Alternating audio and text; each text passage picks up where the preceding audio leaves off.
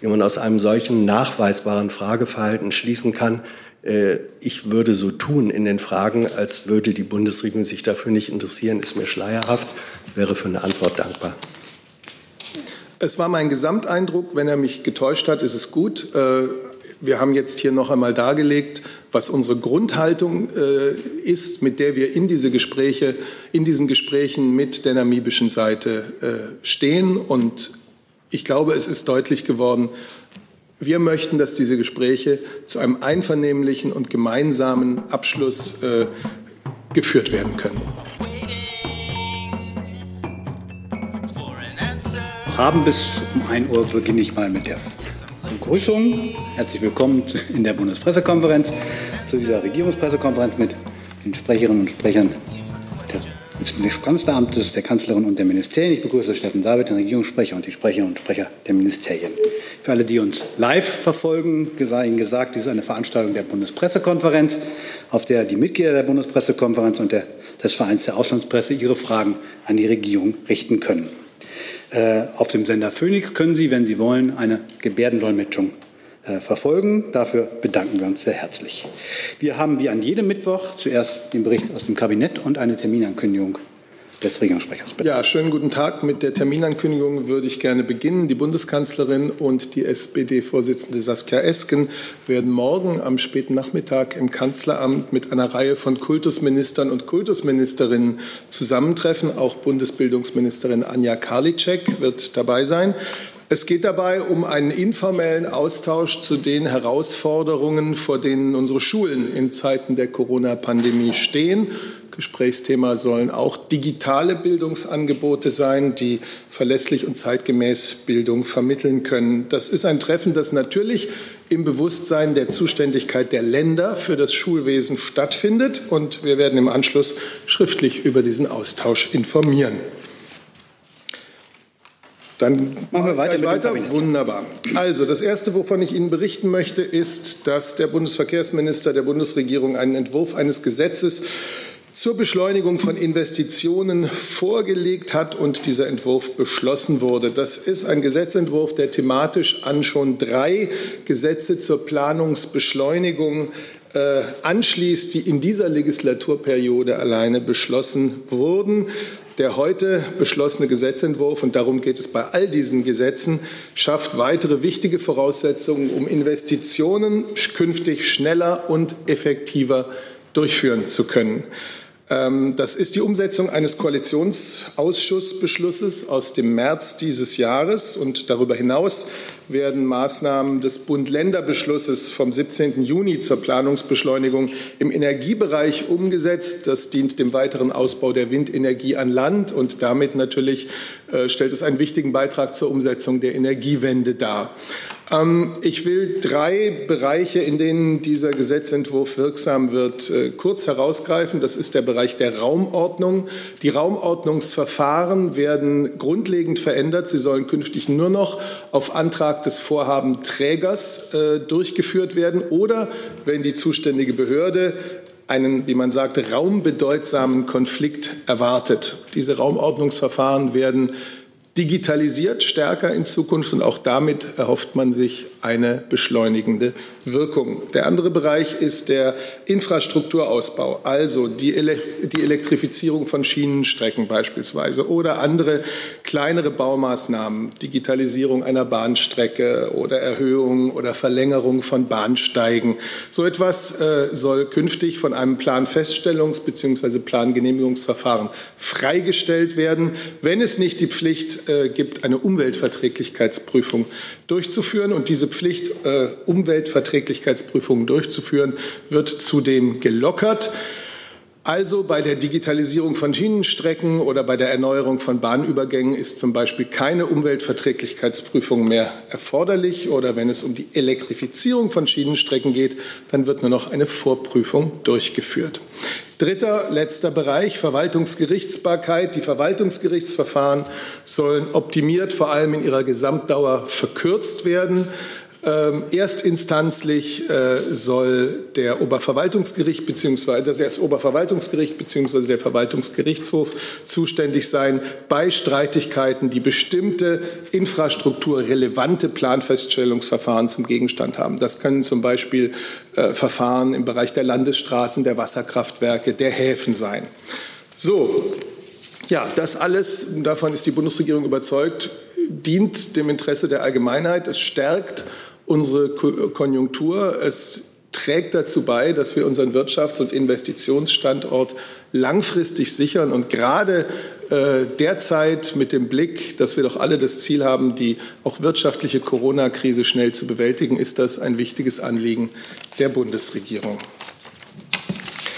Anschließend hat die Bundeslandwirtschaftsministerin eine allgemeine Verwaltungsvorschrift zur Ausweisung von mit Nitrat belasteten und eutrophierten Gebieten beschlossen. Sie wissen, seit 1. Mai dieses Jahres ist eine geänderte Düngeverordnung in Kraft und die sieht vor, dass die Bundesregierung solch eine allgemeine Verwaltungsvorschrift äh, erlässt für eine einheitliche Vorgehensweise der Länder bei der Ausweisung belasteter Gebiete. Das sind diese sogenannten roten Gebiete. Das ist ein weiterer Baustein, den wir hier in Deutschland setzen, um europäischen Richtlinien äh, der EU-Nitratrichtlinie zu genügen und auch den Vorgaben des Europäischen Gerichtshofs nachzukommen, damit die Fortsetzung des Vertragsverletzungsverfahrens mit drohenden Strafzahlungen vermieden werden kann. Äh, ich glaube, dass die Bundeslandwirtschaftsministerin dazu schon eine Pressekonferenz heute gemacht hat. Deswegen würde ich mich jetzt mal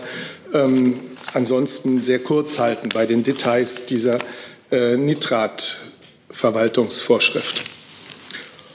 Und zuletzt hat das Kabinett sich mit dem achten Bericht zur Lage älterer Menschen in Deutschland befasst und seine Stellungnahme dazu beschlossen. Äh, es ist eine unabhängige Sachverständigenkommission, die diesen Bericht erstellt hat. Ähm, Schwerpunkt dieses Mal ist das Thema ältere Menschen und Digitalisierung. Ähm, dabei hat die Sachverständigenkommission sowohl die Potenziale als auch die Risiken der Digitalisierung mit Blick auf das Leben älterer Menschen ähm, zum Thema gemacht. Die Sachverständigen unterstreichen den Nutzen vor allem der digitalen Kommunikationstechnologien, um für ältere Menschen die sozialen Kontakte aufrechtzuerhalten oder sogar zu verbessern und auszuweiten, um sich aktiv in die Gesellschaft einzubringen, um ein selbstbestimmtes Leben in dieser Gesellschaft zu führen. Außerdem können digitale Technologien natürlich dazu beitragen, dass die Gesundheitsversorgung und die Pflege für Ältere entscheidend verbessert werden kann. In ihrer Stellungnahme begrüßt die Bundesregierung diesen Bericht der Sachverständigenkommission. In den meisten der Bereiche, die die Kommission in ihrem Bericht anspricht, hat die Bundesregierung schon Programme aufgelegt, schon Initiativen gestartet, damit älteren Menschen äh, die älteren Menschen im Zusammenhang mit der Digitalisierung zugutekommen. Ich erwähne dann nur die Digitalisierungsstrategie der Bundesregierung, ähm, zahlreiche Maßnahmen im Bereich Gesundheit und Pflege, Ausbau, Verbesserung der digitalen Infrastruktur zum Mobilität, zum Wohnen im ländlichen Bereich und so weiter. Und die Bundesregierung wird auch weiterhin ein Augenmerk darauf legen, dass die besonderen ähm, Interessen und äh, Bedürfnisse älterer Menschen im Zusammenhang mit der Digitalisierung noch stärker in den, Entschuldigung, in den Blick genommen werden. Gerade die Pandemie, in der wir derzeit äh, stecken, mit der wir derzeit leben, zeigt ja den großen Nutzen, den digitale Technologien haben können, damit ältere Menschen auch in Zeiten, in denen ähm, der physische Besuch äh, manchmal schwierig ist, äh, im Kontakt mit ihrer Umwelt, mit ihren Familien, mit der Gesellschaft bleiben können.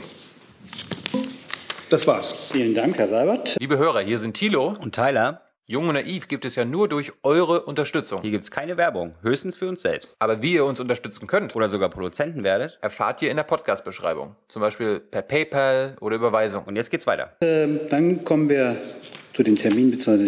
den Themen des, des Kabinetts. Äh, zu dem, wie soll man es nennen, informellen Bildungsgipfel morgen. Gibt es dazu Fragen? Frau Glasmann. Das ist aber Ihre Bezeichnung. Ja, ist meine Bezeichnung. Und ja. deswegen, weil es sich um eine Reihe von Kultusministern handelt. Also zu dem Treffen, wie auch immer Sie das nennen wollen.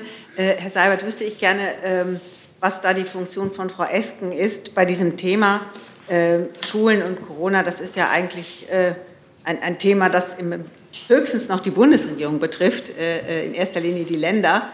Äh, da fragt man sich natürlich, was die Parteivorsitzende da möchte. Na gut, äh, Frau Esken ist die Vorsitzende einer Partei, die die Bundesregierung mitträgt. Äh, ich habe ja gesagt, ich wiederhole es gerne nochmal, die Kompetenz der Länder für das Schulwesen ist allen Beteiligten äh, bewusst. Und dennoch gibt es ja auch so etwas wie eine Gesamtverantwortung der Bundesregierung dafür, wie unser Land insgesamt mit der Pandemie umgeht. Und deshalb gibt es auch gut, aus gutem Grund immer wieder solche Gespräche zwischen Vertretern des Bundes und der Länder. Und dieses geht nun eben auf eine Verabredung der Bundeskanzlerin mit äh, der SPD-Vorsitzenden zurück.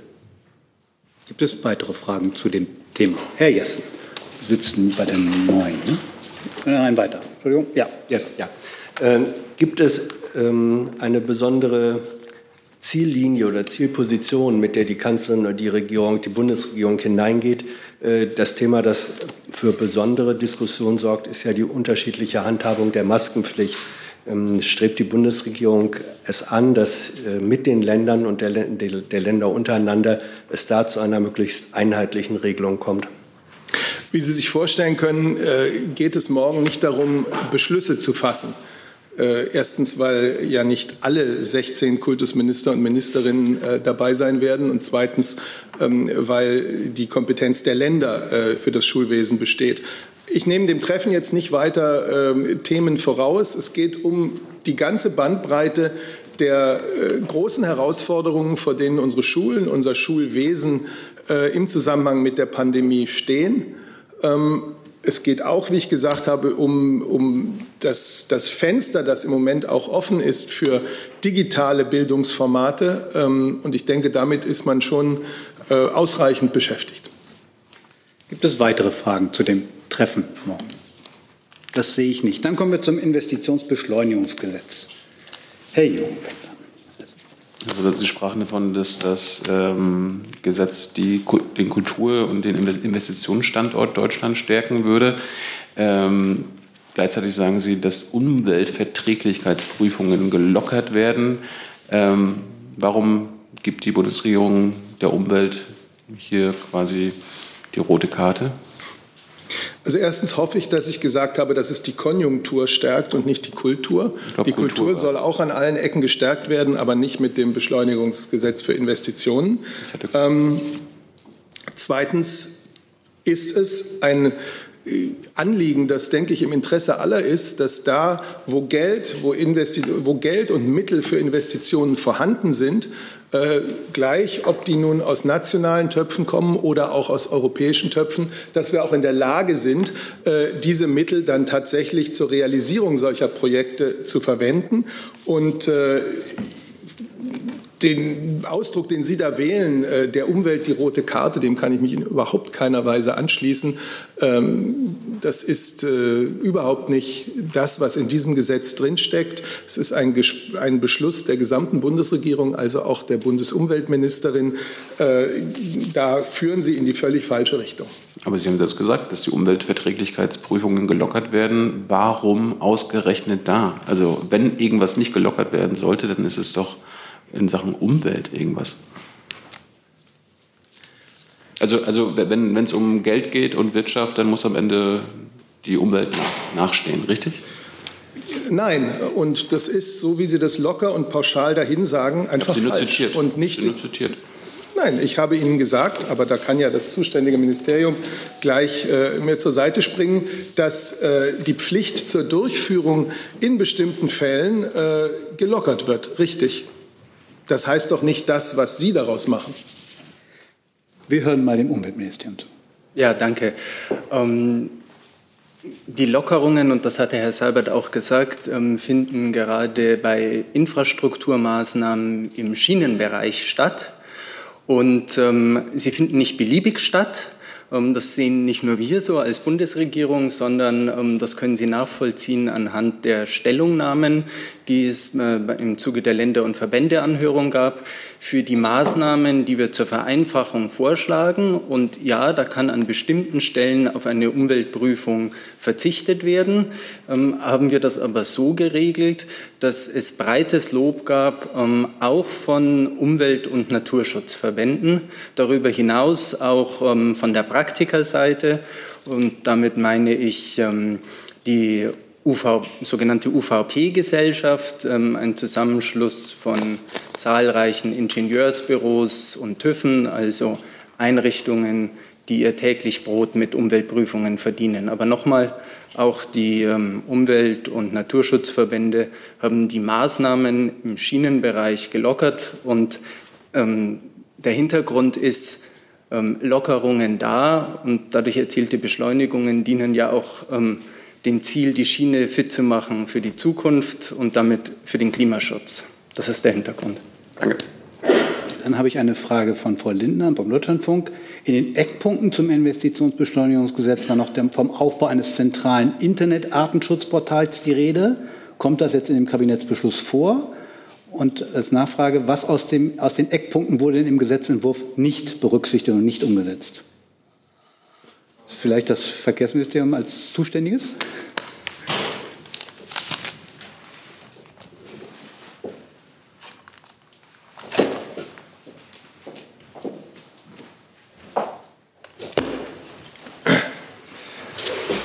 Ja, vielen Dank. Also die erste Frage richtet sich nach der Plattform für Artenschutzbestimmungen. Sagen Sie noch mal bitte. Aber ein zentrales Internet-Artenschutzportal. Ja, also daran wird gearbeitet. Soweit ich weiß, gibt es hier ähm, eine äh, Demonstration, eine Demo-Version, die auch schon eine Machbarkeitsstudie, die ist, äh, das ist also auf den Weg gebracht. Das wird jetzt alles weiter vorangetrieben ähm, und wird dann in den nächsten Monaten weiter finalisiert, sodass das also auch kommen wird, äh, sodass also in den Planungsverfahren hier Daten abrufbar sein werden über Fragen des Artenschutzes, über eine Plattform. Da sind wir also relativ weit mit den Arbeiten. Und die zweite Frage vielleicht nochmal. Was haben Sie aus den Eckpunkten nicht umgesetzt oder sich nicht durchsetzen können? Ach so, na gut, also was, aus in einer, was in einer Ressortabstimmung sozusagen äh, letztendlich nicht Ausdruck findet in den Kabinettsentwurf, kann man ja dann auch äh, sehen. Wir haben hier einen guten äh, Kabinetts, äh, einen, einen guten Gesetzentwurf, der äh, den Interessen äh, aller gerecht wird und der innerhalb der Ressortabstimmung auch natürlich äh, ist das, das wie immer so auch äh, gewisse äh, Veränderungen erfahren hat. Aber letztendlich haben wir hier einen, einen guten Gesetzentwurf vorgelegt, der schneller bauen äh, ermöglicht, schneller planen ermöglicht für eine starke Wirtschaft und für klimafreundliche Mobilität. Ähm, vor allen Dingen im Bereich der Schiene. Also äh, nochmal als äh, ganz plastisches Beispiel, wenn Sie eben eine Oberleitung ziehen auf einer vorhandenen Schienenstrecke, müssen Sie bisher ein Planfeststellungsverfahren durchführen. Das ist jetzt nicht mehr der Fall. Sie brauchen dafür keine, kein Planfeststellungsverfahren mehr äh, äh, durchzuführen.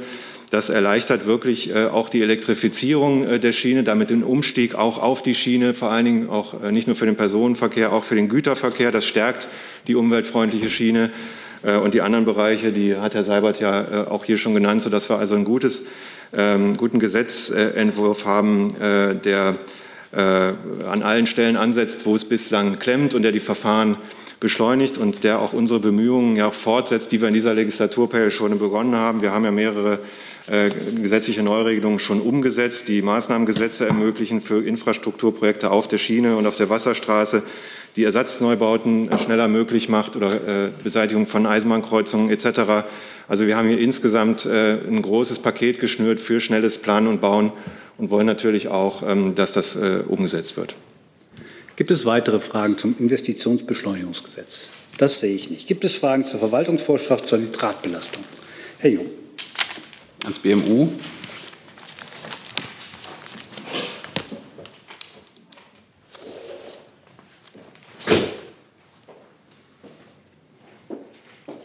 Es gab ja, seit Monaten Streit zwischen Ihnen und dem Landwirtschaftsministerium und Herr Seibert hat ja auch gerade auf die äh, entsprechende EU-Richtlinie bzw. EU-Regeln hingewiesen, dass die eingehalten werden müssen, auch von deutschen Bauern und deutschen ähm, Düngeregelungen. Sind Sie denn jetzt mit dieser äh, Verordnung zufrieden? Weil hier geht es ja hauptsächlich darum, dass es äh, Fairness und Transparenz äh, bei der Ausweisung von belasteten Gebieten und ähm, mehr Messstellen gibt.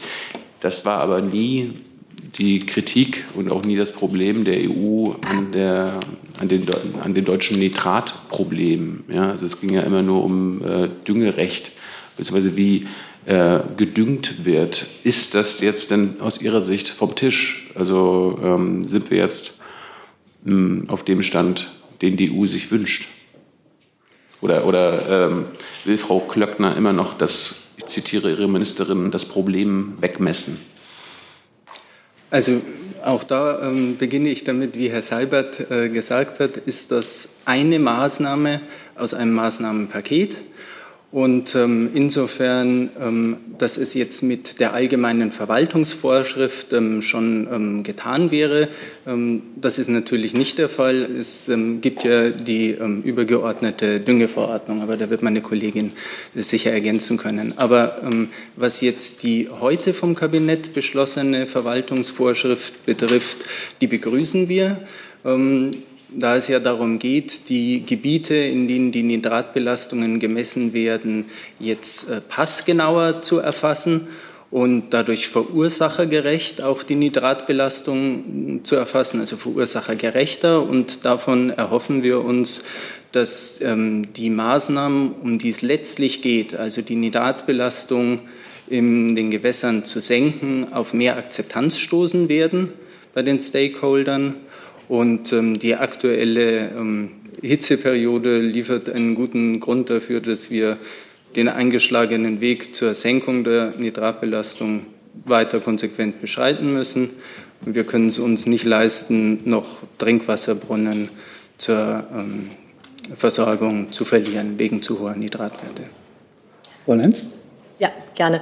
Genau, ich würde ähm, vielleicht gerne mit dem Thema noch mal ein bisschen von vorne anfangen und mit ein paar Punkten auch aufräumen, die in Ihrer Frage ähm, mitschwangen. Und zwar ist es äh, zum einen so, dass die Düngeverordnung, wie ja auch schon richtig gesagt, am 1. Mai bereits in Kraft getreten sind, äh, ist. Einzelne Teile davon sind ausgesetzt worden und treten zum 1. Januar in Kraft. Und das ist heute im Kabinett beschlossen worden, also diese ähm, Verwaltungsvorschrift, was die Ausweisung der belasteten Gebiete und die Binnendifferenzierung angeht. Und wenn wir bei dem Punkt Düngeverordnung anfangen, dann ging es ja genau darum, ähm, die Kritik der EU-Kommission auszuräumen. Es ist richtig, dass es dieses Vertragsverletzungsverfahren gab.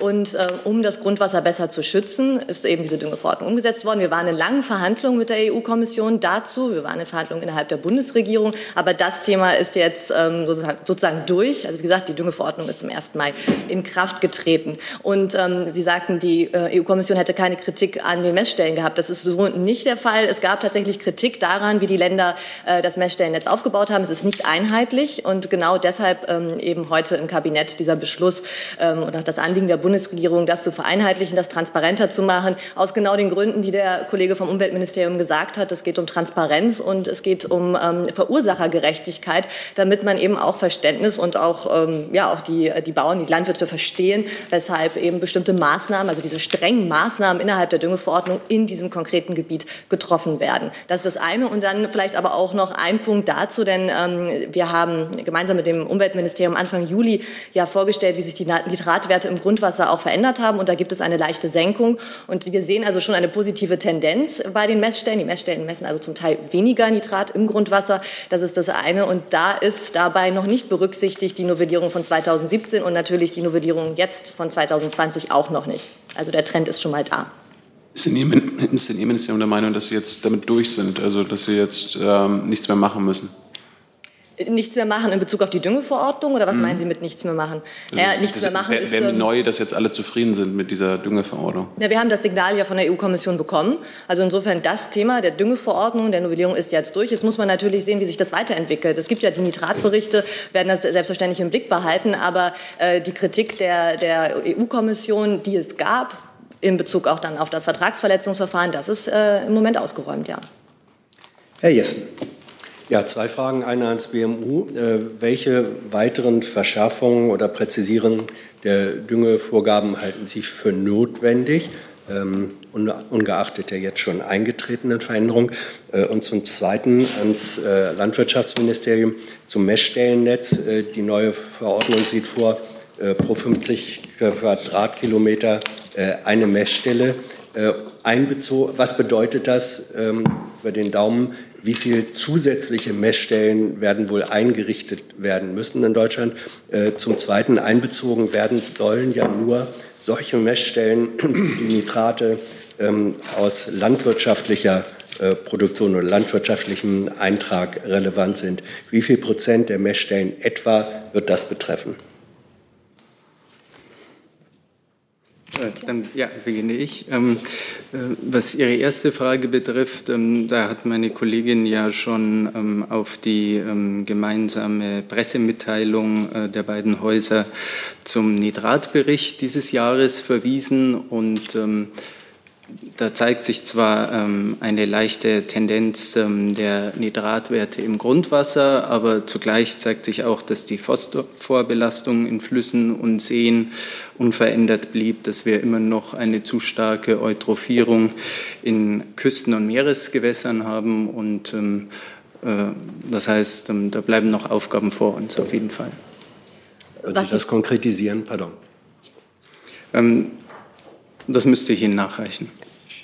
Was Ihre Frage nach den Zahlen betrifft, das kann ich jetzt äh, zum jetzigen Zeitpunkt seriös hier nicht beantworten. Ich muss ja noch sagen, dass sich Bundes der Bundesrat auch noch damit befassen muss und dann ähm, soll das nach Möglichkeit, wenn es alles durchläuft, Ende äh, September in Kraft treten und dann haben die Länder bis Ende des Jahres Kraft, ihre äh, Zeit, ihre Landesverordnungen äh, entsprechend anzupassen. Es ist so, dass ähm, derzeit ähm, im Durchschnitt in Deutschland eine Messstelle pro 50 Quadratkilometer in etwa, äh, dass es die schon gibt, aber das ist eben der Durchschnitt. Das heißt, manche Länder liegen deutlich darunter. Und es geht eben, und das hatten wir jetzt an der Stelle mehrfach gesagt, das zu vereinheitlichen. Damit einfach, ähm, vielleicht um es mal an einem Beispiel auch zu sagen, ne, der eine Landwirt, ähm, der ähm, quasi die gleiche Bedingungen hat wie der Nachbarlandwirt, aber in einem roten Gebiet liegt äh, derzeit, dass man da einfach feiner messen kann und derjenige dann eben auch besser nachvollziehen kann, warum dann entsprechend äh, Maßnahmen und strengere äh, Bedingungen gelten. Gibt es weitere Fragen zu dem Komplex?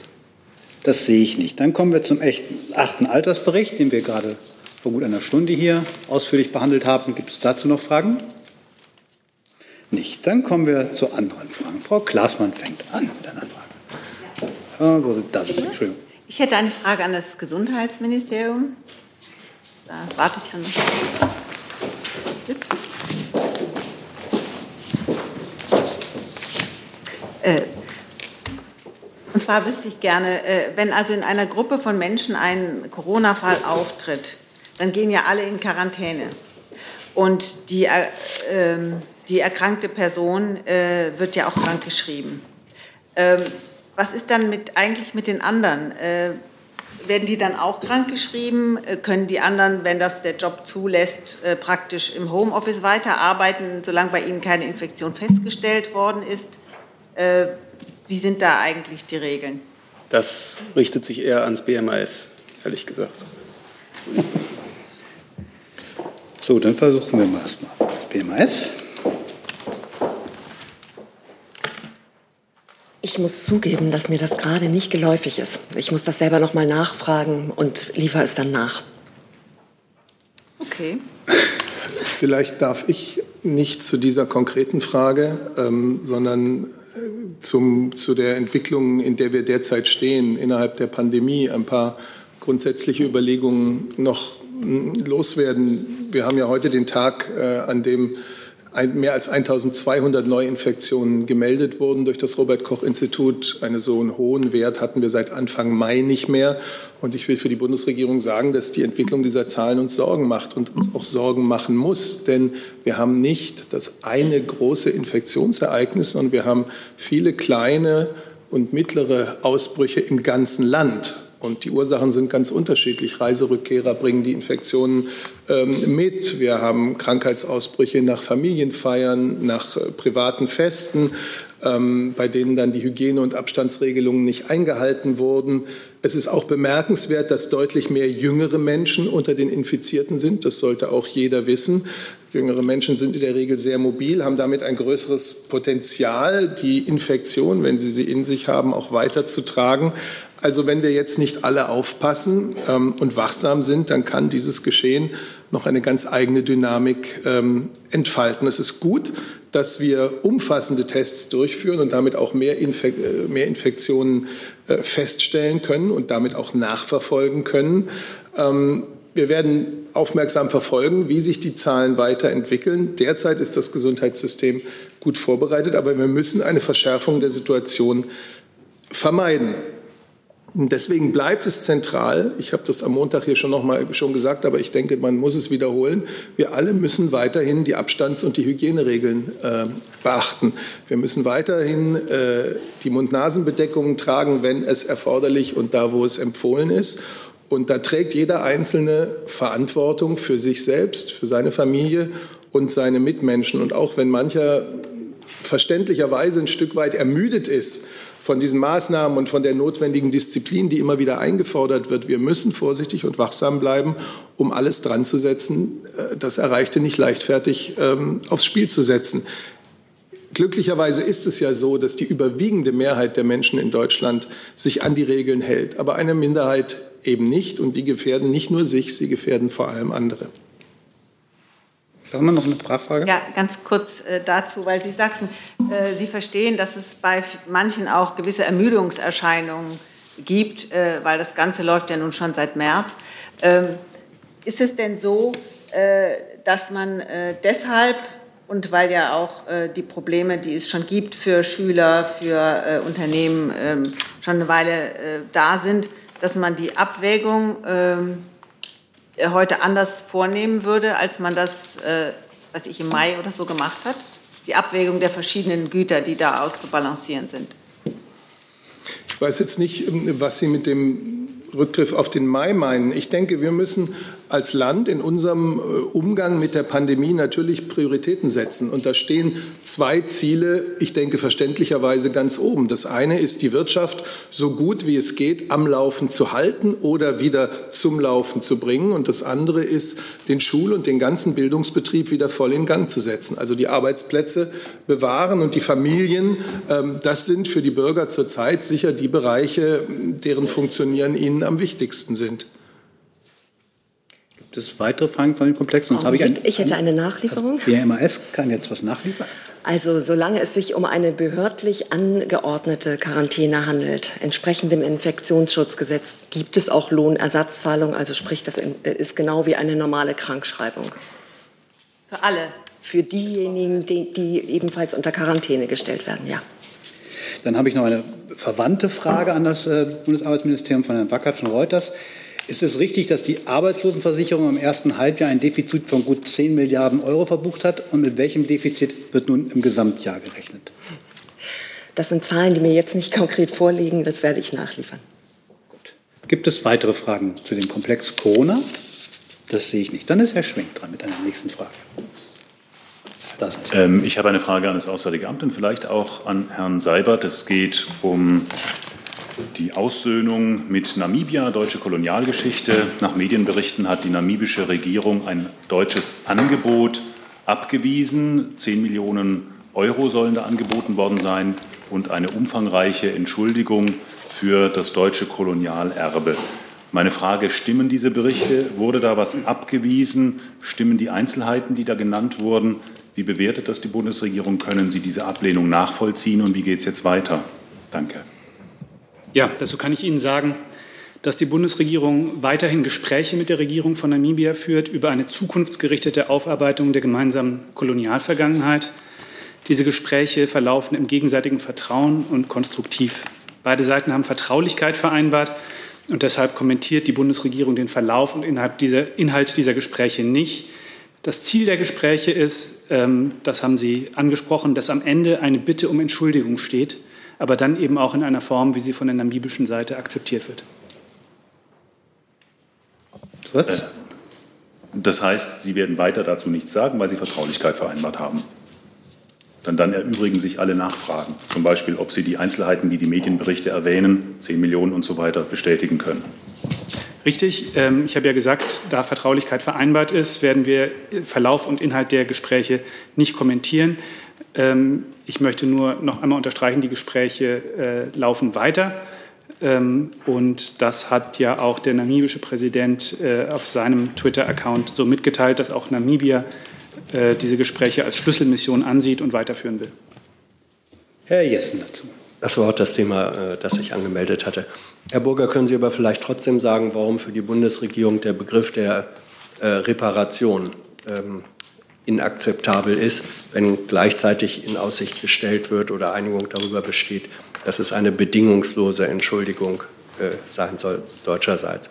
Warum, wenn bedingungslos, ist dann Reparation als Begriff nicht akzeptabel? Wie gesagt, ich werde mich jetzt zu den Inhalten äh, der Gespräche und zum Gesprächsstand äh, nicht im Einzelnen äußern. Ja, aber Entschuldigung, äh, das ist ja nicht Inhalt der Gespräche, sondern das ist eine Fundamentalposition. Wenn Sie sagen, Reparation als Begriff ist bei Aussöhnung, äh, das geht ja über diese Gespräche weit hinaus. Warum ist der Begriff grundsätzlich in solchen äh, Wiedergutmachungsverhandlungen für die Bundesregierung nicht akzeptabel? Diese ganze Frage wurde hier ja nun eingeführt äh, aufgrund von Berichten, dass das Thema von Gesprächen sei. Und äh, schon deshalb werde ich mich jetzt zum Inhalt dieser Gespräche nicht äußern. Herr Jungnet. Auch nochmal erstens zu dem Präsidenten, der empfohlen hat, Sie haben ja gerade Twitter erwähnt, äh, die Verhandlungen fortzusetzen. Das heißt, die waren erstmal unterbrochen. Sie tun jetzt so, als ob das immer noch weiterläuft und immer noch weiterläuft. Wie ist es denn jetzt? Und äh, Sie meinten auch gerade, dass die namibische Seite sich einfach eine Entschuldigung wünscht, natürlich so, wie Sie das gerne wollen. Aber also alles, was ich weiß und was zu lesen ist, wünschten die sich natürlich auch eine finanzielle Entschädigung und Reparaturzahlung. Das erkennen Sie nicht an. Also äh, beide Interpretationen, die Sie hier gerade anführen, kann ich nicht bestätigen. Das sind Fakten, Herr Bohrer. Beide Interpretationen, die Sie hier gerade vorgetragen haben, kann ich nicht bestätigen. Nein. Weder, dass, es, äh, dass die Gespräche unterbrochen seien, noch dass, ähm, es, ähm, äh, dass irgendwelche Positionen der namibischen Seite von der deutschen Seite nicht akzeptiert würden oder abgelehnt würden. Äh, wie gesagt, ähm, zum Stand und ähm, zu den Inhalten der Gespräche kann ich hier im Einzelnen nichts weiter sagen was Sie hier liefern, sind Interpretationen. Ich äh, äh, sage Ihnen, was die Tatsachen sind, was auch die namibische Seite öffentlich sagt. Und die sagen nicht nur, wie Sie gerade behaupten, es geht hier um eine Entschuldigung und um Geld. Und Herr Jung, wollen Sie, wenn Sie es diskutieren wollen, äh, können Sie es gerne hinterher machen. Wenn Sie eine Frage haben, stellen Sie sie jetzt bitte.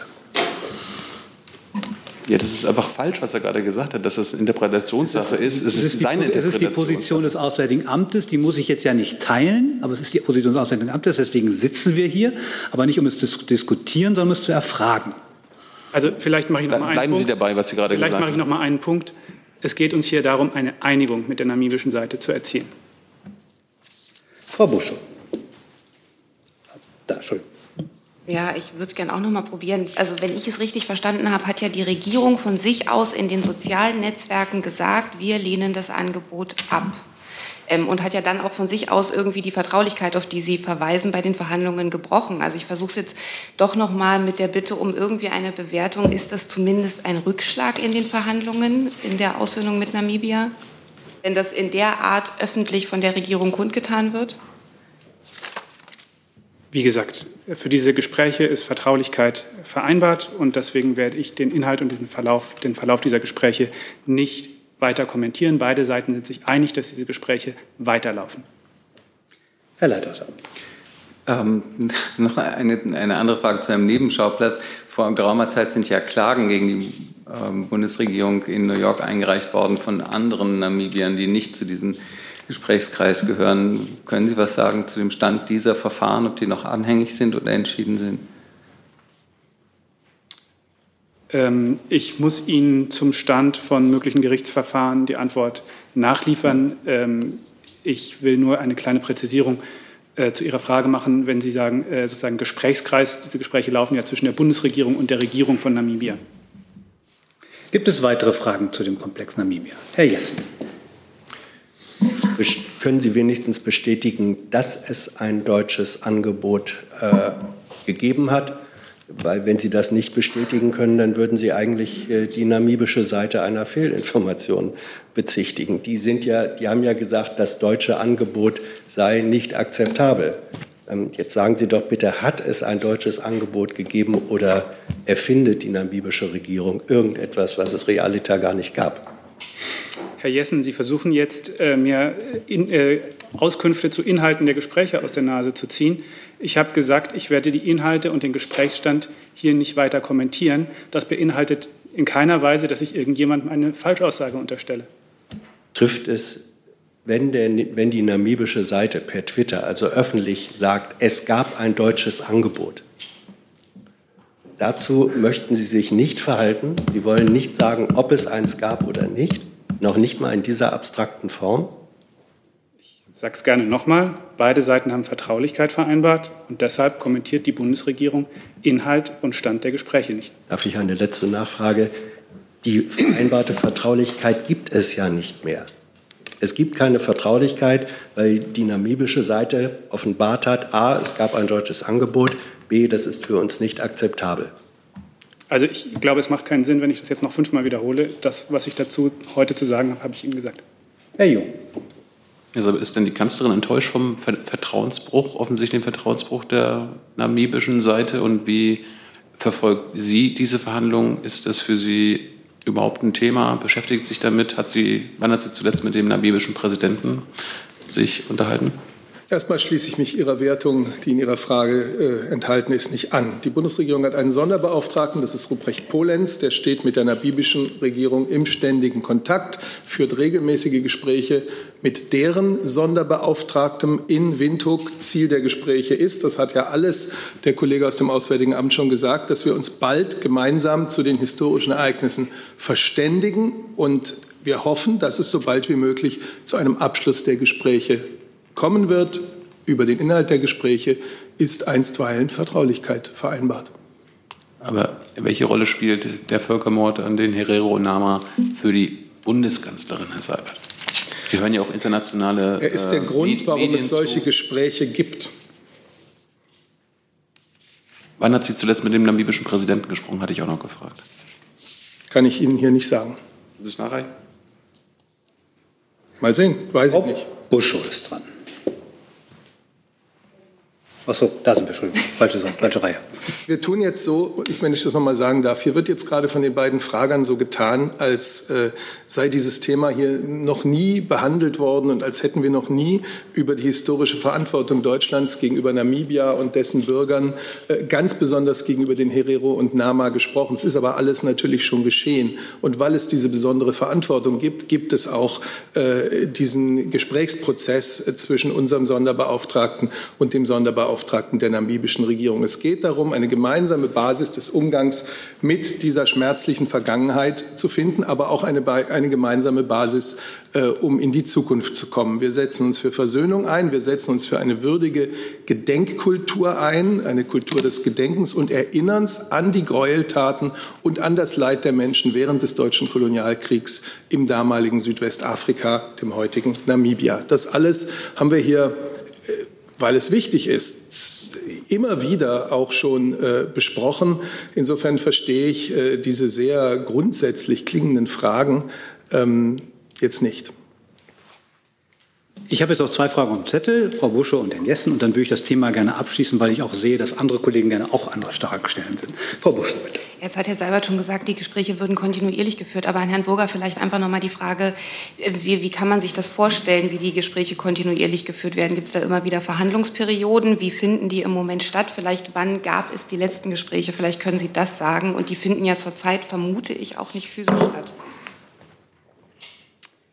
Ähm, ja, was konkrete Verhandlungsdaten angeht, äh, wenn ich da was mitzuteilen habe, muss ich das Ihnen nachreichen.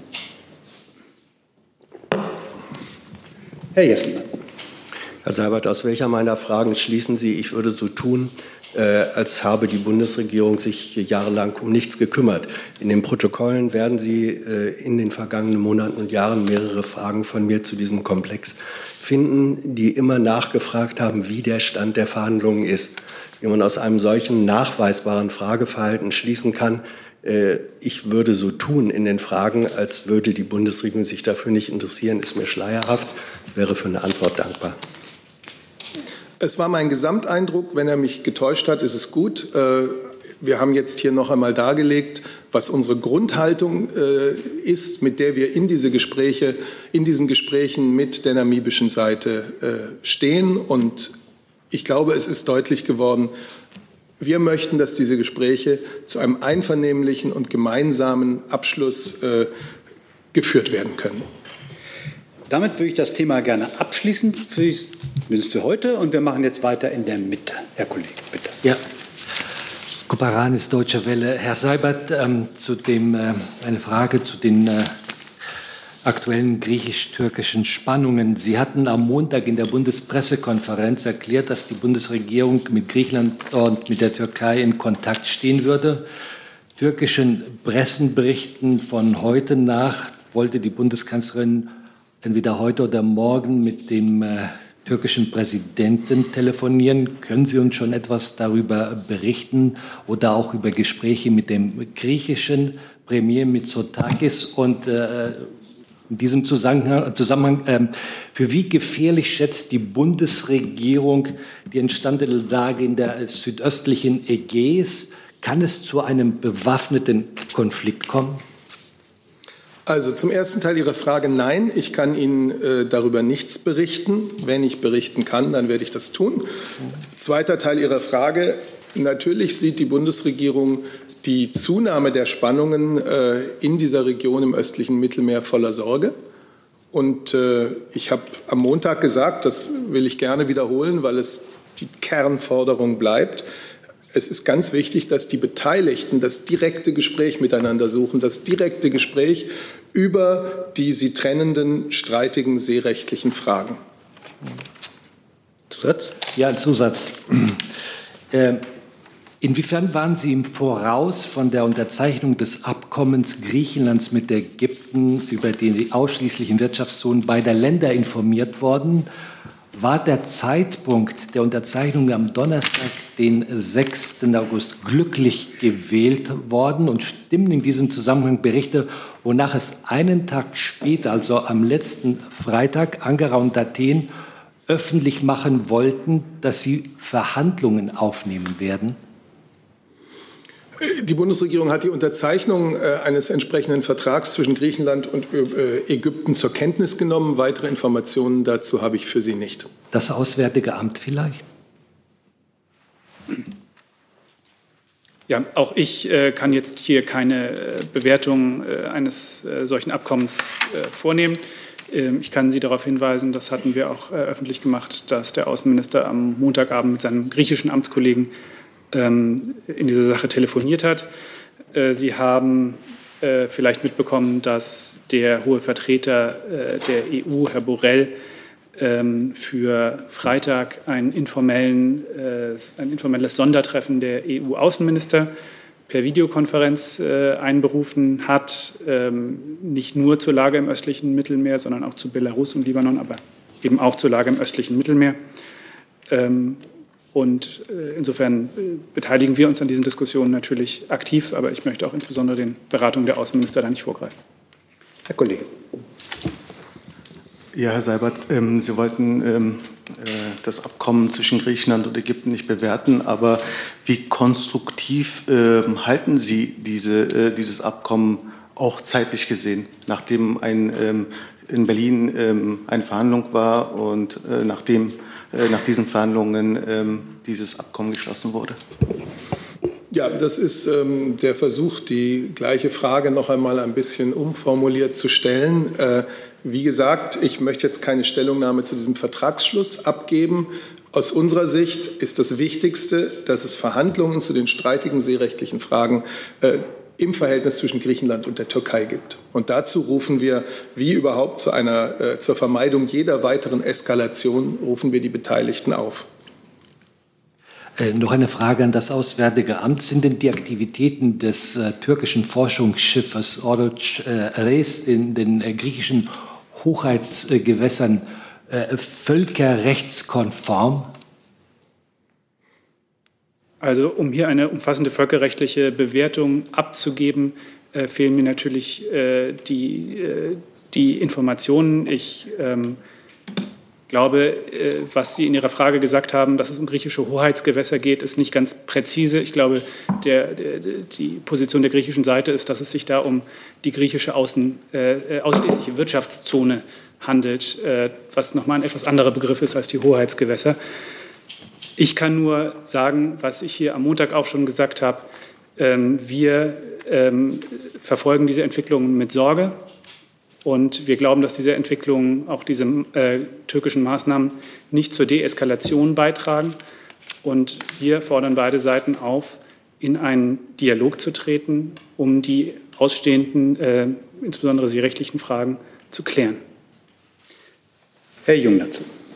Sie sagten ja im Januar, ich habe mal nachgeguckt, ähm, zu dem Deal zwischen den Türken und den Libyern oder Teile der libyschen Seite äh, zu einem Seeabkommen, dass es, wenn es Absprachen zulasten Dritter, zulasten eines engen Partners und eines EU-Partners gäbe, dass es für Sie nicht akzeptabel ist.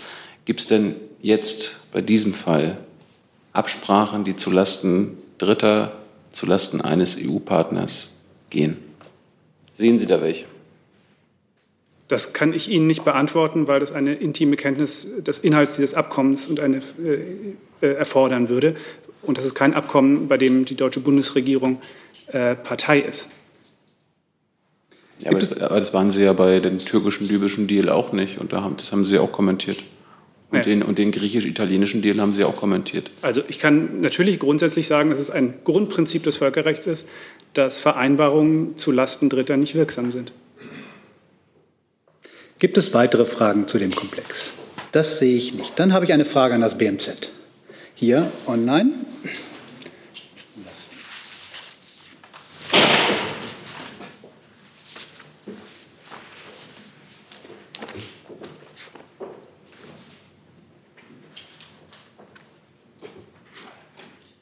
Frau Mertens von der katholischen Nachrichtenagentur stellt die Frage, wie bewertet das BMZ die finalen Ergebnisse des zweiten Unternehmensmonitoring zum nationalen Aktionsplan Wirtschaft und Menschenrechte?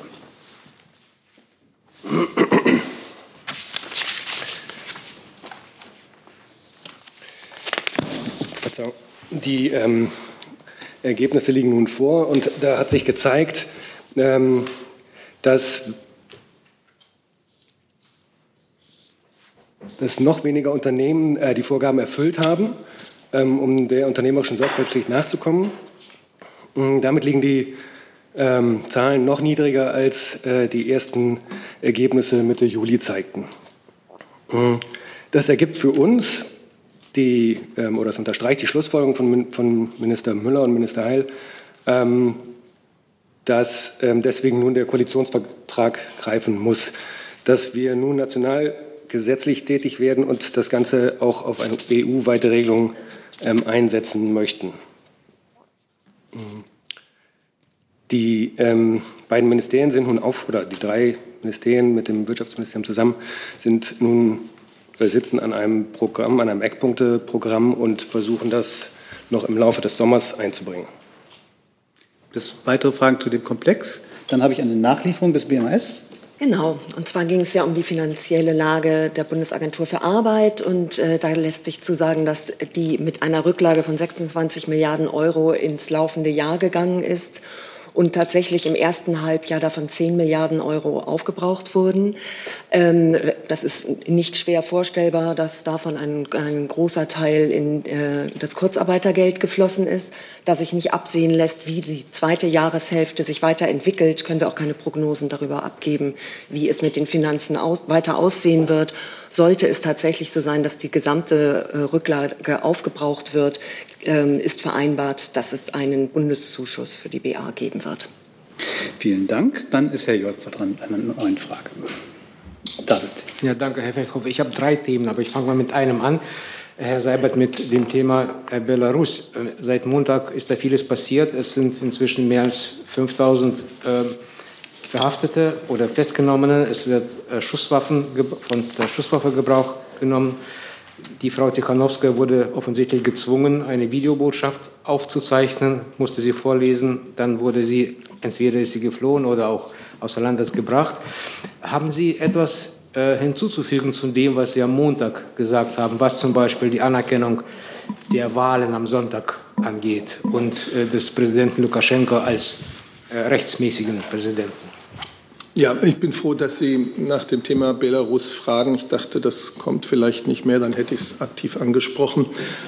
Man muss noch mal ganz deutlich sagen, die Bundesregierung verurteilt jeden Einsatz von Gewalt gegen friedlich demonstrierende Menschen auf den Straßen von Minsk und andernorts im Lande Belarus. Das ist eine regelrechte Repression, Repressionswelle, die da rollt, äh, mit tausenden Festnahmen nach Wahlen, die weder fair noch frei waren, nach Festnahmen von Mitgliedern der politischen Opposition, Festnahmen von Bürgerinnen und Bürgern, die nichts anderes getan haben, als öffentlich ihrem Wunsch nach politischem Wandel Ausdruck zu verleihen. Festnahmen auch von Journalisten aus dem In- und Ausland. Alle, die in Belarus verhaftet wurden, weil sie friedlich für ihre demokratischen Rechte demonstriert haben, müssen freigelassen und müssen gehört werden.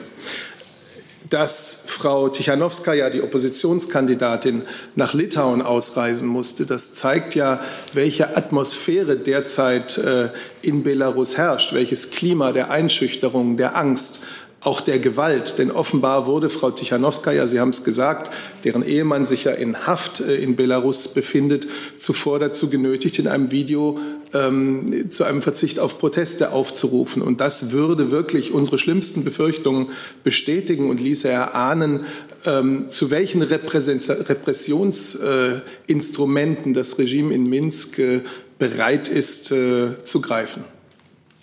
Zusatz, ja, aber äh, immerhin ähm, wird die Bundesregierung öffentlich sagen, wir äh, weigern uns, die Ergebnisse der Wahlen am Sonntag anzuerkennen und den Präsidenten Lukaschenko als rechtmäßigen Präsidenten. Wir haben am Montag bereits, und es gibt keinen Grund davon abzurücken, sehr klar gesagt, dass äh, diese Wahl äh, den Mindeststandards für demokratische Wahlen nicht entspricht. Das ist die einhellige Auffassung der 27 europäischen Mitgliedstaaten. Ähm, und äh, das ist natürlich nicht akzeptabel. Wir haben am Montag auch gesagt, und da ist in Europa jetzt einiges in Bewegung gekommen, dass wir mit unseren EU-Partnerstaaten beraten wollen und beraten müssen, was die angemessene Reaktion darauf ist. Und äh, da hat ja der hohe Vertreter Josep Borrell in einer gemeinsamen Erklärung der 27 Staaten schon mitgeteilt, diese europäische Reaktion könnte unter anderem beinhalten, dass man Maßnahmen gegen diejenigen ergreift, die verantwortlich für die beobachtete Gewalt, für die ungerechtfertigten Verhaftungen, äh, für die Fälschung von Wahlergebnissen sind. Also, und Sie wissen, dass am Freitag, glaube ich, Freitag ist es, ne, ähm, ein Sondertreffen der europäischen Außenminister zu diesem Thema äh, geplant ist. Herr Jung dazu. Herr Burger, warum wurde der weißrussische Botschafter bisher nicht einbestellt? Gibt es noch irgendeinen guten Grund noch zu? Und äh, Herr Sabat, hatte Frau Merkel bisher schon Kontakt zu Frau Tichanowskaja gesucht? Klar, sie spricht Russisch, aber Frau Tichanowskaja spricht ja auch Deutsch. Also wird sich da ausgetauscht und hat sie jetzt schon mit Herrn Putin oder Herrn Xi telefoniert, die ja die beiden größten Freunde von Herrn Lukaschenko sind? Ja, wir haben hier am Montag und auch heute äh, ja eine ganze Reihe von, ähm, äh, von über eine ganze Reihe von diplomatischen Reaktionen gesprochen, die es auf die Vorfälle schon gegeben hat. Ähm, die äh, klare Verurteilung äh, von Seiten der Bundesregierung haben Sie gehört. Äh, Herr Seibert hat sich gerade darauf, darauf auch bezogen.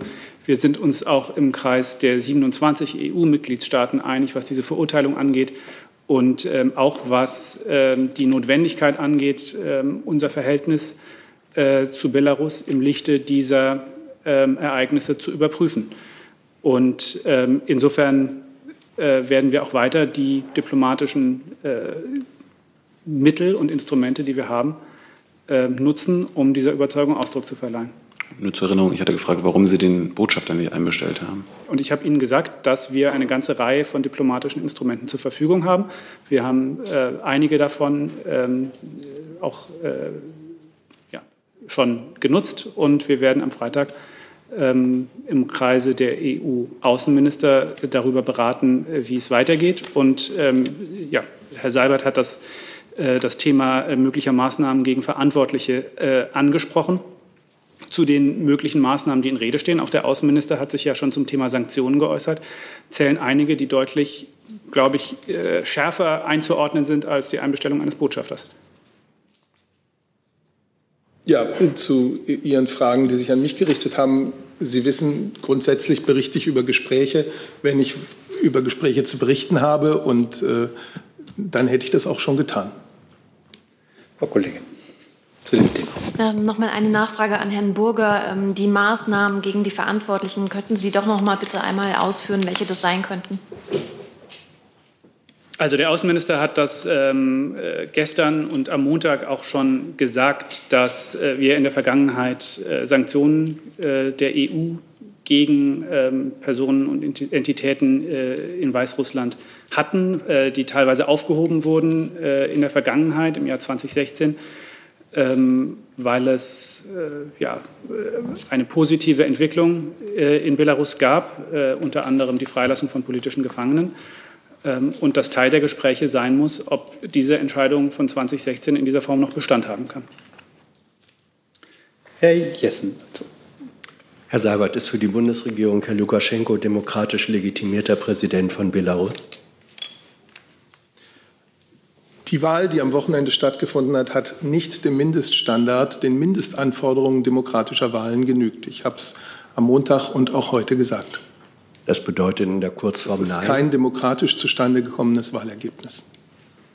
Herr Jolka. Herr Jolka? Sie nochmal? Ähm, äh, Entschuldigung. Äh, Herr Seibert, wird die Bundesregierung Frau Tichanowskaja einladen? Da habe ich jetzt keine Informationen äh, für Sie.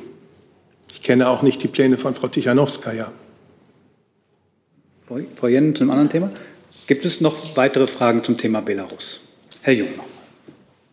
Nur so als Verständnis, war denn Herr Lukaschenko vor den Wahlen ein demokratisch legitimierter Präsident, Herr Seibert? Weil ich war auf dem Stand, dass auch die Bundesregierung Weißrussland oder Belarus als letzte Diktatur Europas angesehen hatte. Oder war ich da falsch informiert? War da, war da bis Sonntag ein demokratisch legitimierter Präsident? War das eine Demokratie noch?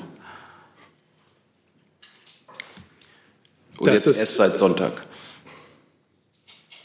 dass es, was Bürgerrechte, Demokratie, Umgang mit der politischen Opposition betrifft, seit vielen, vielen Jahren äh, schwere Meinungsverschiedenheiten mit äh, der weißrussischen Führung gibt, ist Ihnen bekannt.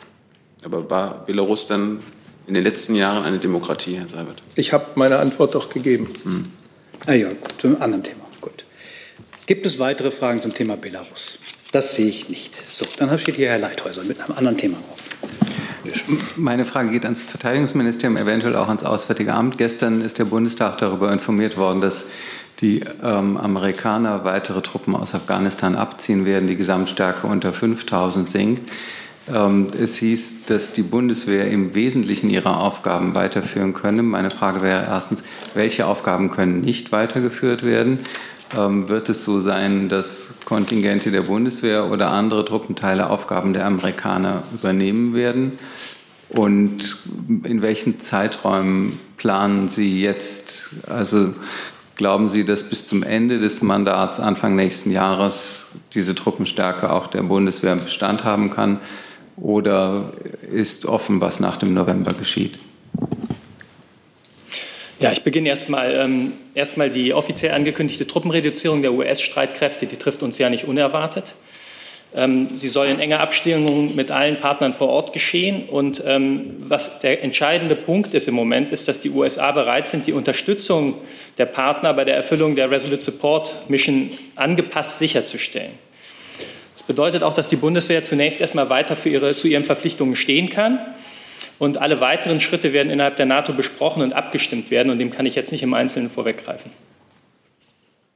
Ergänzung des Auswärtigen Amtes? Ich habe dem jetzt erstmal nichts hinzuzufügen. Ja, der Leiter seine Nachfrage. Darf ich nochmal nachfragen? Das heißt, auf der einen Seite wissen Sie schon, dass die Amerikaner abziehen, aber die NATO hat noch keine Pläne, wie sie damit umgeht. Wir bereiten uns selbstverständlich auf verschiedene Szenarien vor.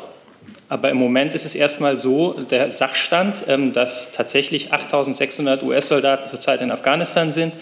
Die Reduzierung auf 4500 ist Medienberichten folgend geplant.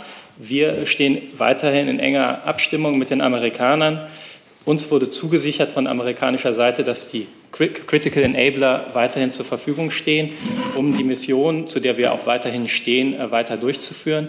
Und ähm, für, die weiteren, für den weiteren Fortgang der Dinge, das hängt davon ab, wie die Abstimmungen insbesondere auch mit den anderen Partnern, auch im NATO-Rahmen, weiter stattfinden werden. Herr Jung dazu? Gegebenenfalls Herrn Seibert oder auch an, an Herrn Burger. Wann plant die Bundesregierung, die letzten deutschen Soldaten aus Afghanistan abzuziehen?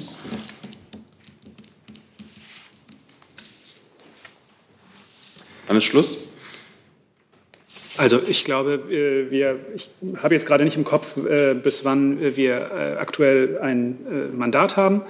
Ähm, Sie kennen unsere Bemühungen um ähm, die Unterstützung eines Friedensprozesses für Afghanistan. Da hat es in den letzten Wochen ähm, in Afghanistan erfreuliche Entwicklungen gegeben, die ja, die Chancen verbessert haben, dass wir in den nächsten Wochen tatsächlich den Beginn äh, innerafghanischer Friedensverhandlungen sehen.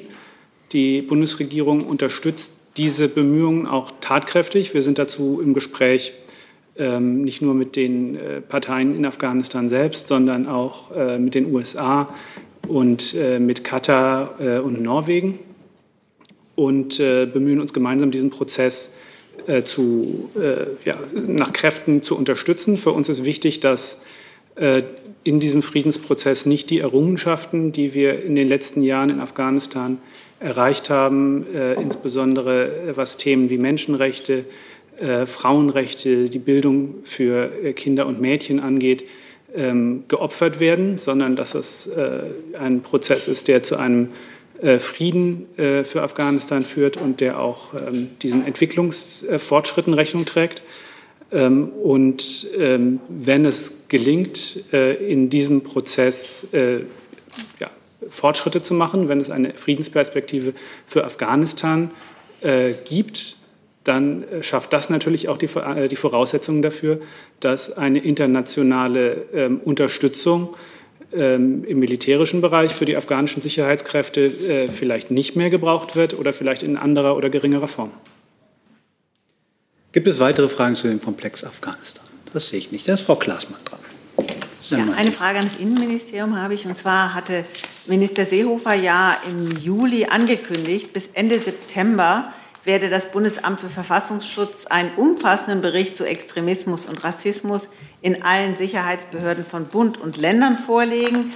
Äh, und dann hieß es auch äh, von den Sicherheitsbehörden des Bundes und vom äh, MAD gäbe es auch schon Input und auch aus einigen Ländern und von einigen anderen Ländern erwarte man noch Input, weil es da unterschiedliche datenschutzrechtliche Vorgaben geben solle. So, jetzt äh, ist mir aber zu Ohren gekommen, dass es äh, vielleicht doch nichts wird im September, weil einige Länder wohl wollen, dass die IMK da erst noch drauf schaut. Ich vermute mal, dass das die sind, die vielleicht nicht unbedingt wollen, dass da so eine regionale Häufung aus dem Bericht hervorgeht. Äh, können Sie uns da auf den neuesten Stand bringen? Wann kommt denn jetzt dieser Bericht? Aus meiner Sicht gibt es da keinen neuen Stand. Ihre ähm, Berichte kann ich nicht bestätigen. Ähm, es ist ja auch noch nicht September, also bitte ich Sie um Geduld. Ähm, nach meiner Information wird dieser äh, Bericht vorgelegt, so wie es äh, der Bundesminister angekündigt hat. Also er hält daran fest, Ende September wird der öffentlich. Selbstverständlich. Okay. Danke. Gibt es weitere Fragen zu dem Komplex? Das sehe ich nicht. Dann ist Herr Schwenk mit einem neuen Thema. Noch mal eine Frage auch zur Repression, allerdings im Iran. Dort gab es eine gehäufte Verhaftung von Angehörigen der Bahai-Minderheit. Insgesamt 70 Personen kamen da wohl in Haft. Ähm, wie ist denn die Haltung der Bundesregierung zu dieser Verhaftungswelle? Und gab es da bilaterale Gespräche mit dem Iran? Welche Schritte erwägt die Regierung? Danke. Ja, die Bundesregierung beobachtet die Lage der Menschenrechte in Iran und insbesondere die schwierige Situation religiöser Minderheiten wie der Bahai mit großer Sorge. Äh, die Bahai sind die am stärksten in ihren Rechten eingeschränkte Minderheit in Iran und sie sind dort wirtschaftlicher, politischer und gesellschaftlicher Diskriminierung ausgesetzt. Und gerade in den letzten Monaten äh, gibt es verstärkte Berichte über eine Zunahme staatlicher Zwangsmaßnahmen und auch Kampagnen gegen die Bahai, äh, insbesondere im Zusammenhang mit den wirtschaftlichen Problemen Irans und der Corona-Pandemie, äh, von der Iran ja äh, eines der am stärksten betroffenen Länder ist.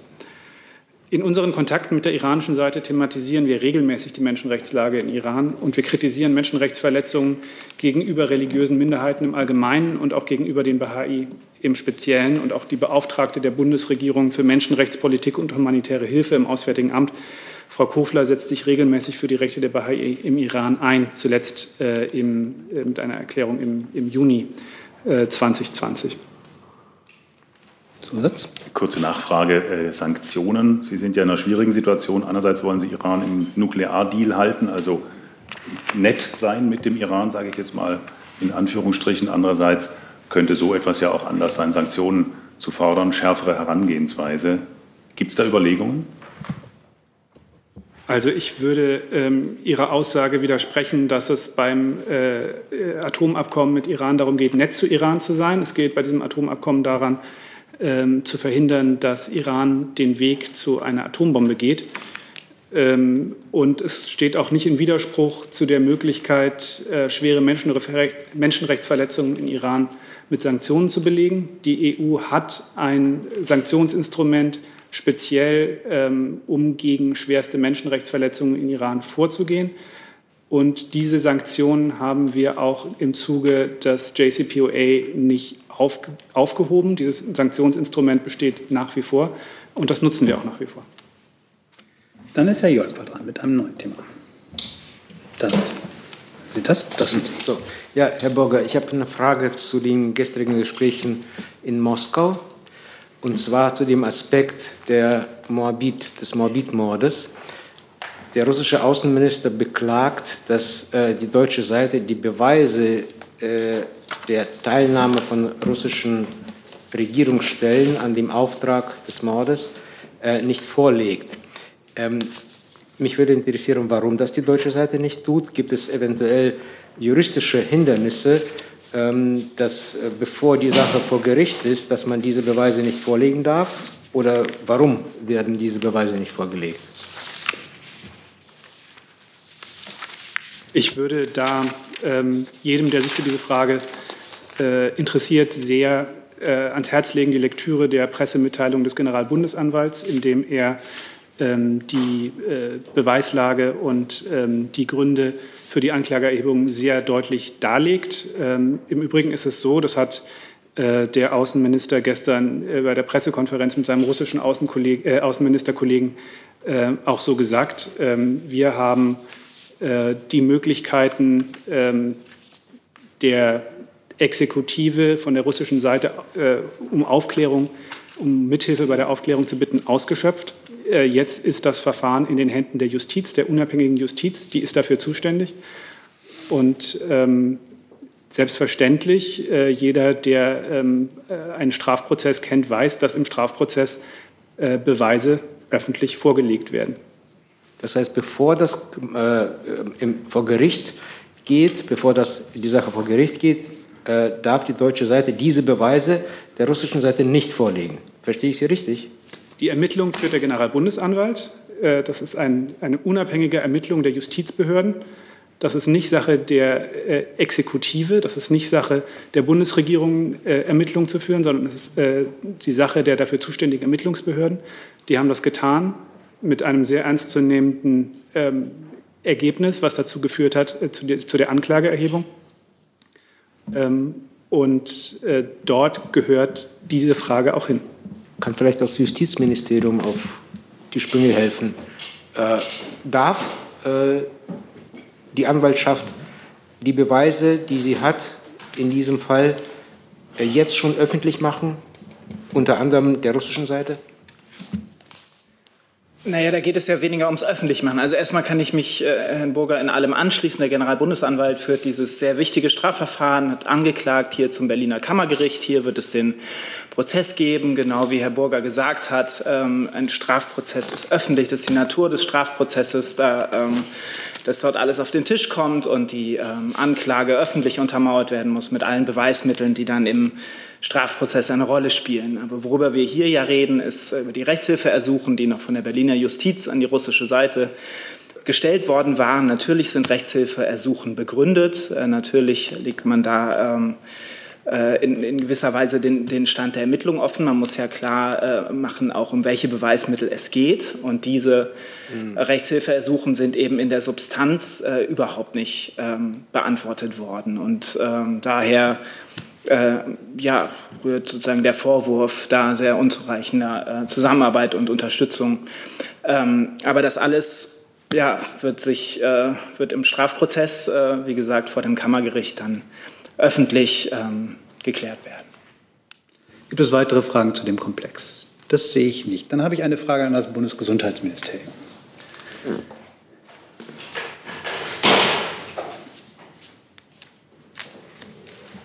Und zwar zu dem gestern von Russland vorgestellten Impfstoff.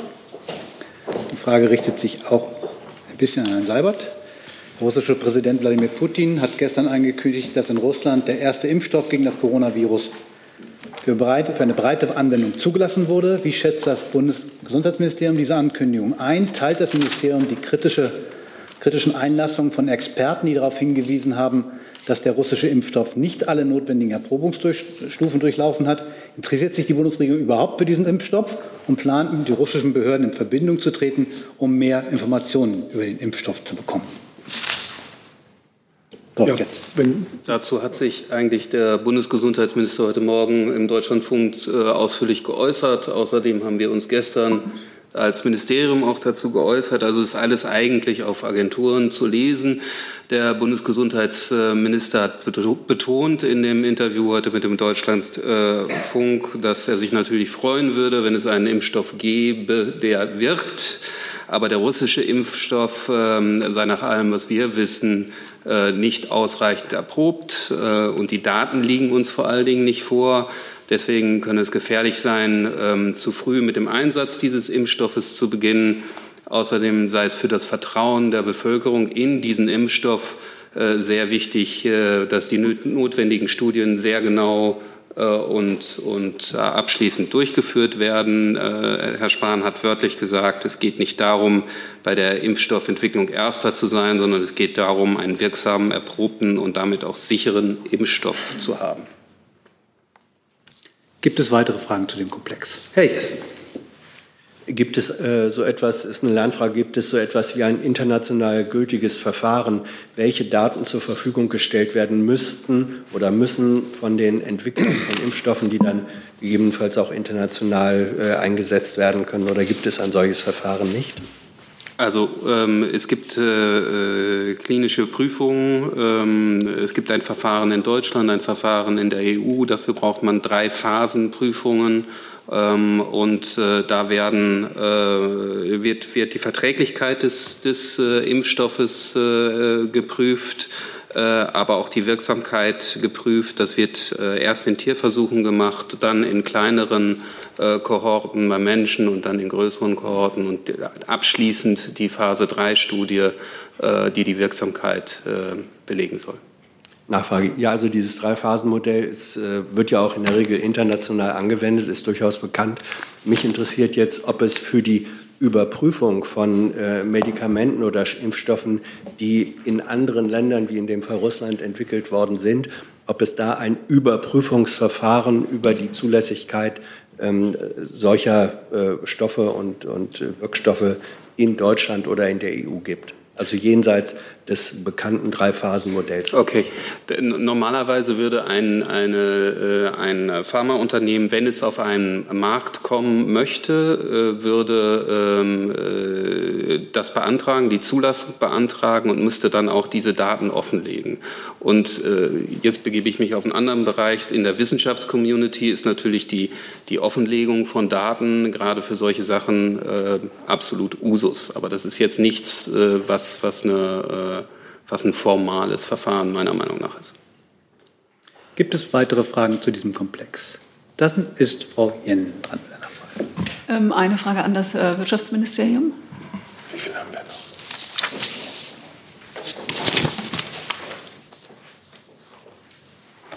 Ähm, ja, äh, TUI hat äh, jetzt gerade mitgeteilt, dass sie eine äh, Hilfe äh, mit der Bundesregierung vereinbart haben und dass äh, die ähm, dass die KfW erstmal um, um ungefähr 1,05 Milliarden Euro äh, den, den Kredit aufstockt und auch eine Wandelanleihe vorgesehen ist, die dem Staat eventuell äh, 9 Prozent äh, Anteile verschaffen würde. Erstmal könnten Sie das bestätigen und könnten Sie auch die Konditionen insbesondere für den äh, Staatsanteil äh, angeben, äh, in, unter welchen Umständen würde der Staat tatsächlich diese Wandelanleihe ziehen? Ja, ich kann dazu gerne was sagen. Also es ist in der Tat so, dass das Unternehmen TUI sich ja gerade dazu geäußert hat und dazu auch die notwendige Ad-Hoc-Mitteilung herausgegeben hat. Und ich kann bestätigen, dass das Bundeswirtschaftsministerium und das Bundesfinanzministerium äh, sich im gegenseitigen Einvernehmen zugunsten der TUI AG auf Stabilisierungsmaßnahmen geeinigt haben. Und in der Tat ist es so, dass wir dem Unternehmen Stabilisierungsmaßnahmen gewähren. Zum einen geht es um eine Aufstockung eines äh, schon bestehenden KfW-Kredits. Wie Sie das auch richtig geschildert haben, geht es da um eine Aufstockung um 1,05 Milliarden Euro als Kredit der staatlichen Förderbank KfW. Und das zweite Element ist ein Erwerb einer Wandelanleihe in Höhe von 150 Millionen Euro durch den Wirtschaftsstabilisierungsfonds. Es geht hierbei darum, dass TUI AG wie auch andere Unternehmen ähm, vor der Krise ein, ein, profitables Unternehmen war, durch die Corona-Krise in eine schwere Lage geraten ist. Und das Sinn dieser Stabilisierungsmaßnahmen ist es, das Unternehmen und seinen Beschäftigten durch diese Krise zu helfen und eine Zukunftsperspektive zu geben. Und vielleicht noch kurz zu Ihrer Frage zum ähm, Erwerb der, der Wandelanleihe. Es ist so, dass es um den Werb einer Wandelanleihe durch den Wirtschaftsstabilisierungsfonds in Umfang von 150 Milliarden Euro geht, wobei die Option für eine Wandlung und Zeichnung von knapp 60 Millionen Stammaktien besteht. Und unter welcher, in welcher Situation wird die gezogen? Also was muss eintreten? Das kann ich Ihnen nicht genauer schildern. Es ist natürlich das Wesen einer Anleihe, dass sie dem Inhaber das Recht anräumt, dann äh, entweder in Aktien umzuwandeln oder sie zu einem bestimmten Zeitpunkt ähm, zurückgezahlt werden muss. Die ganze Maßnahme der Wandelanleihe ist natürlich zeitlich befristet. Ich kann noch mal prüfen, ob wir weitere Details dazu nennen können. Das ist das, was ich aktuell an Details nennen kann. Das weitere Fragen zu dem Komplex TUI? Bevor Herr Jolper jetzt gleich die letzte Frage hat, gibt es noch eine Nachreichung des Auswärtigen Amtes. Ja, vielen Dank. Ich kann Ihnen ähm, etwas nachreichen zu zwei Fragen zum Thema Namibia. Ähm, zunächst mal zu den ähm, Verhandlungsrunden. Bisher gab es acht förmliche Verhandlungsrunden. Die letzte davon äh, hat im Februar stattgefunden. Wie gesagt, beide Seiten haben sich Vertraulichkeit ausbedungen. Ähm, es ist natürlich so, dass wir mit der namibischen Regierung ähm, auch äh, außerhalb dieser Verhandlungsrunden ähm, äh, über alle möglichen Kontaktmöglichkeiten verstehen, äh, verfügen, über unsere Botschaften beispielsweise. Und es war gefragt worden nach dem Stand ähm, zivil, zivilrechtlicher ähm, Prozesse in den USA ähm, zu ähm, Schadenersatzansprüchen äh, aus Namibia. Dazu kann ich Ihnen mitteilen, äh, Vertreter der Volksgruppen der Herera, Herero und Nama haben am 5. Januar 2017 Klage gegen die Bundesrepublik Deutschland vor dem Southern District Court New York mit dem Ziel nicht bezifferter Schadenersatzansprüche sowie Direktbeteiligung an Regierungsgesprächen erhoben. Diese Klage wurde vom Gericht in seiner Entscheidung vom 6. März 2019 abgewiesen. Dagegen haben die Kläger am 11. März 2019 Revision eingelegt. Äh, über diese Revision ist noch nicht entschieden und ist, ich kann Ihnen derzeit auch kein Datum nennen, äh, wann das Revisionsgericht entscheiden wird. Vielen Dank. Hey Leute, Jung und Naiv gibt es ja nur durch eure Unterstützung. Ihr könnt uns per PayPal unterstützen oder per Banküberweisung, wie ihr wollt. Ab 20 Euro werdet ihr Produzenten im Abspann einer jeden Folge und einer jeden Regierungspressekonferenz. Danke vorab. Dann kommt Herr Jolper jetzt mit dem letzten Themenkomplex. Ja, äh, Anders Bemi, äh, Grüne Wälder. Ich habe eine Frage zu der Cyberagentur. Äh, in Ihrer Pressemitteilung vom 10. August wird zweimal der Begriff einmal Technologiesouveränität und einmal äh, von Herrn Seehofer digitale Souveränität benutzt. Mich würde interessieren, was damit gemeint ist. Äh, ist es äh, eventuell so, dass man die Abhängigkeit von ausländischen Produkten verringern möchte oder wie soll man das verstehen? Ähm, genau, so etwa in dieser Richtung. Die äh, Cyberagentur hat ja die Aufgabe, mittel- und langfristig äh, Innovationen anzustoßen, zu ermöglichen, die Entwicklung zu ermöglichen. Ähm, Im Sicherheitsbereich ähm, sollen hier disruptive Innovationen, Ideen erforscht und entwickelt werden. Und, ein, und die Bundesregierung verspricht sich davon auch, ähm, dass ähm, Innovationen entwickelt werden, die es uns ermöglichen, dann auf eigene deutsche ähm, Entwicklungen zurückzugreifen und nicht mehr auf äh, Produkte aus dem Ausland. Insofern ist es auch eine Frage der äh, digitalen Souveränität. eigene Produkte hier im Land zu entwickeln, die man gerade im Sicherheitsbereich dann nutzen kann, ohne dass Sicherheitsbedenken damit passieren. Eine kurze Nachfrage. Welche Produkte aus welchen Ländern sind es die USA, die die, die meisten Produkte in dieser Art herstellen, die Sie benutzen? Oder wahrscheinlich ja, ja?